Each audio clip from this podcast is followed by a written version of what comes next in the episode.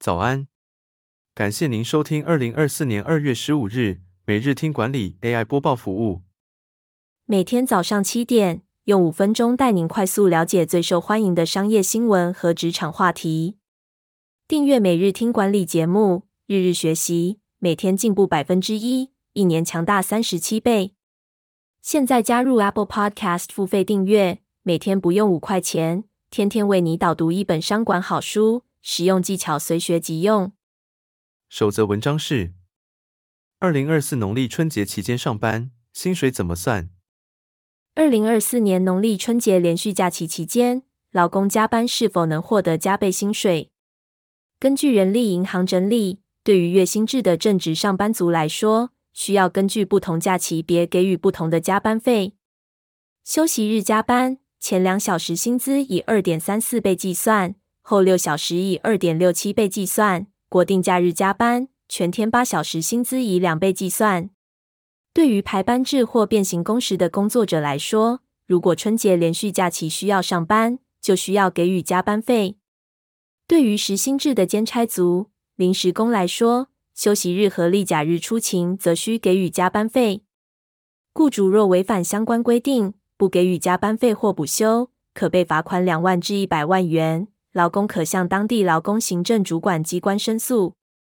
第二则要带您关注：老板明明不强势，却总是和你起冲突。理解四种主管性格，找到最佳沟通频率。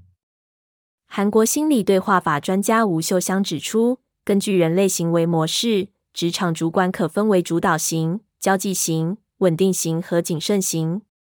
与主导型主管对话时，要专注于工作成果。与交际型主管对话时，要注意与人和谐相处；与稳定型主管对话时，要赞赏他们的倾听，并避免意见对立；与谨慎型主管对话时，要提供准确的数据和根据，并避免批评。了解主管的人格类型，配合他们的性格进行交谈，能改善沟通困难，降低沟通隔阂。第三则新闻是：爱马仕执行长杜马斯。凭什么两年获选最佳老板？法国商业杂志公布二零二三年表现最佳老板榜单，爱马仕执行长杜马斯连续两年蝉联榜首。爱马仕的成功有两个主要原因：首先，他们强调产品品质，营造稀缺感。爱马仕的产品都是手工制作，并且有严格的供应限制，这使得产品具有高附加价值。其次，爱马仕对员工非常慷慨，他们给予员工高额奖金和免费配股，并实行性别公平政策，这符合年轻人对价值观的追求。爱马仕的客群主要是高收入者，不受经济动荡的影响，这也是他们能在景气低迷时保持成长的原因。最后带您关注：星展银行如何花三年转型，晋升世界最佳银行。星展银行在二零一五年数位转型后，成为世界最佳银行。他们的转型策略是核心平台数位化，服务融入客户旅程，像创业者一样思考的组织文化。为了改变保守的银行文化，星展银行推动了一系列方案，像是设计敢于失败奖和举办黑客松活动。他们也订立了数位化成效的衡量标准，将客户分为数位和传统客户。并追踪人数和带来的报酬变化。结果显示，数位客户能创造的收入是传统客户的两倍。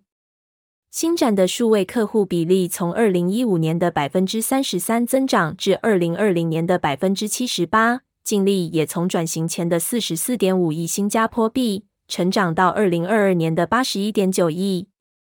感谢您的收听。经理人也推出了全台第一个对话式 AI 职场教练。AI Code 上线不到两个月，已协助全台上千位经理人解决管理痛点、职场大小疑问。期待您至经理人网站免费加入会员，无限提问。也诚挚推荐您订阅经理人电子报，我们会将每日播报的文章寄送到您的信箱。再次感谢您，祝您有个美好的一天。